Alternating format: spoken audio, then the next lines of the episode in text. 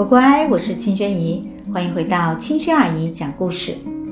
今天我们继续讲特洛伊战争的第五集。上次呢，我们说到啊，希腊大军在奥德修斯与阿基里斯到位之后啊，人员就全部找齐了，大家来到指定的港口奥里斯港集合，准备出发前往特洛伊。但是啊，就在大家振作精神、整装待发的时候，天公却不作美，因为港口无风无浪，战舰无法航行，而且等了好多好多天呐，还是一样无风无浪。这么多人都在这里等着，没有事做，英雄与士兵啊，就开始觉得非常的无聊，开始烦躁。整个军营人人都躁动不安。希腊大军的统帅阿伽门农也非常的着急，他想要去问神，于是找来先知，想要看看有什么办法可以化解目前的困境。结果呢，先知告诉阿伽门农，因为他曾经得罪过月亮女神阿特密斯，所以要祭祀这位高贵的女神。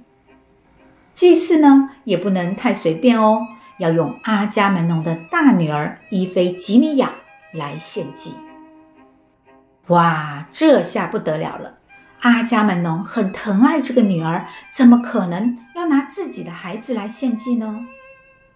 乖乖，你们还记得这个故事吗？我们在帕洛普斯家族的故事里有非常详细的讲到哦，大家可以回去复习一下。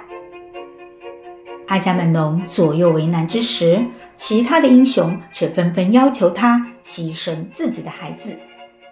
最后，阿伽门农没有办法，为了顾全大局，只好对自己的太太谎称要把女儿嫁给阿基里斯，骗他们来到奥里斯港。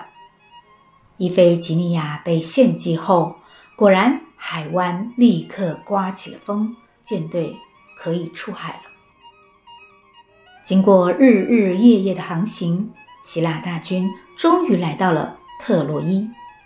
这个时候呢，特洛伊的王子帕里斯其实还跟海伦娜在世外桃源开心的生活，所以国王普里阿摩斯根本不知道帕里斯竟然做出了这种事情。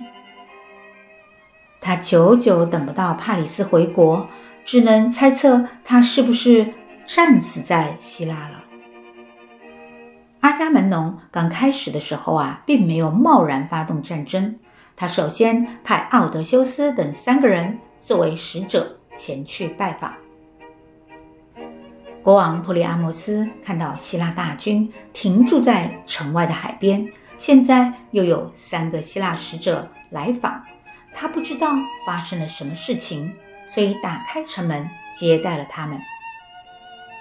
其中，帕拉莫德斯是三个使者之一，他呢就是当初看破奥德修斯装疯的人，因为他的聪明，也让奥德修斯记下了仇恨。帕拉莫德斯告诉国王，他的儿子帕里斯抢走了斯巴达王后海伦，请他们把海伦还给希腊人，如果不能把海伦归还，他们这次率领的希腊大军一千多艘战船，将要不惜一切代价夷平特洛伊。普里阿摩斯以及他的儿子们听到帕里斯抢走海伦这个消息，都感到非常的震惊。但是面对希腊大军的挑战与威胁，他们也感到非常的生气。王子们呐、都很年轻。所以呢，都很容易被激怒。帕拉莫德斯的一番言论实在太傲慢了。国王普里阿摩斯让王子们不要轻举妄动，他用手示意王子们安静，然后他告诉希腊使者：“你们所说的事情，我们毫不知情，但是你们说话的态度实在太过分了。”我的姐姐在很多年前被海克力士抢走，送给了特拉斯做奴隶。虽然后来我姐姐做了王后，但是这一点都不能减少希腊人的罪过。现在我儿子帕里斯去拜访希腊，想要你们归还我的姐姐。但是帕里斯到底做了什么？我现在完全不知道。现在我的国家每一寸土地上都没有这个叫做海伦的希腊女子。你们无理的要求，我不知道要怎么回应你们。如果帕里斯回到特洛伊，真的带了海伦回来，我当然可以请他将这个女子还给你们。但是你们现在的态度，我应该说，是不是依照礼节，你们先把我的姐姐还给我呢？可是帕拉莫德斯却回应：“海克力斯做的事情跟我们没有关系。你的姐姐海西欧尼应该也不想要回来了吧？他这次还派了他的儿子大艾阿斯加入希腊大军。你们要不要问问海西欧尼他自己的想法呢？”帕里斯抢走海伦是千真万确的事，你们侮辱了希腊人。奉劝你们做出明智的选择，交出海伦，否则特洛伊将变成平地。普里阿摩斯与他的儿子们被这些话激怒了，但是他们还是保持着对别国来使的礼貌，虽然生气，但是还是忍住了。双方不能达成一致的意见。气氛变得剑拔弩张，好像马上就要打起来了。但是最后，特洛伊的一个智慧的长者机智地护送这些使者离开，看着他们登上城门外海滩上的战船才离开。在遥远的世外桃源小岛上，帕里斯与海伦过着神仙眷侣的生活。但是终于有一天，帕里斯想起来了。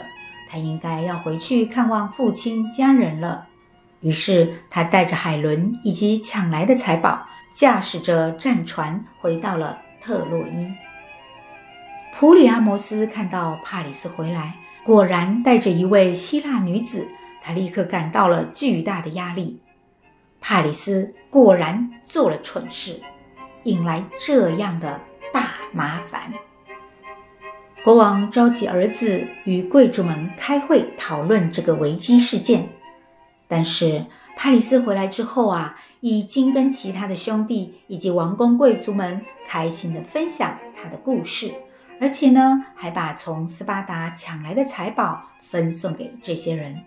每个人呐，都拿到了希腊的财宝，都开心地跟着帕里斯吃吃喝喝，赞叹海伦真的很美。所以，国王召集大家讨论这件事情的时候，竟然大多数的人都觉得要保护海伦，不能把海伦还给希腊人。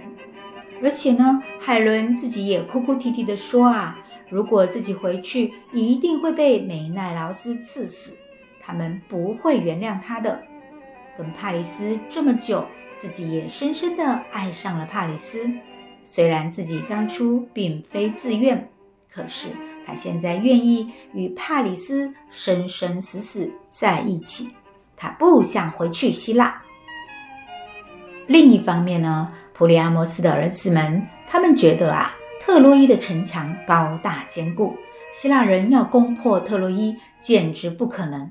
而且希腊人远道而来，准备的食物迟早会吃完，他们打不下特洛伊，东西又吃完，这些人就会回去了。普里阿摩斯左右为难，在大多数人同意之下，会议决定要留下海伦，然后准备军队来面对希腊大军的挑战。当希腊人被通知特洛伊人不归还海伦的决定时，整个英雄团呐气炸了，恨不得立刻冲进去特洛伊，要跟他们好好比比看，到底谁比较厉害。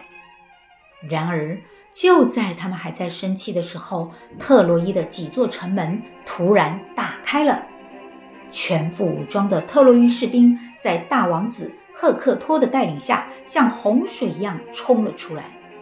希腊人根本还没准备好，士兵们急急忙忙拿起武器迎战，但是赫克托非常凶猛，他带领的特洛伊士兵所到之处，希腊人节节败退。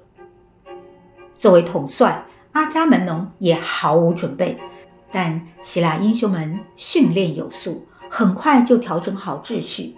阿基里斯拿起武器，带领大家向特洛伊的军队冲去。阿基里斯威猛无比，跟他一起的还有大爱阿斯，也就是特洛伊国王的姐姐海西欧尼的儿子。他们高大的身材在军队中非常的显眼，他们猛烈地回击特洛伊的偷袭，连赫克托都无法阻挡这暴风般的攻击。特洛伊人整个阵脚被打乱了，他们落荒而逃，慌慌张张地回到特洛伊城，把城门紧紧关上，以免希腊人攻打进来。被特洛伊人这样偷袭，希腊人整个都警惕起来。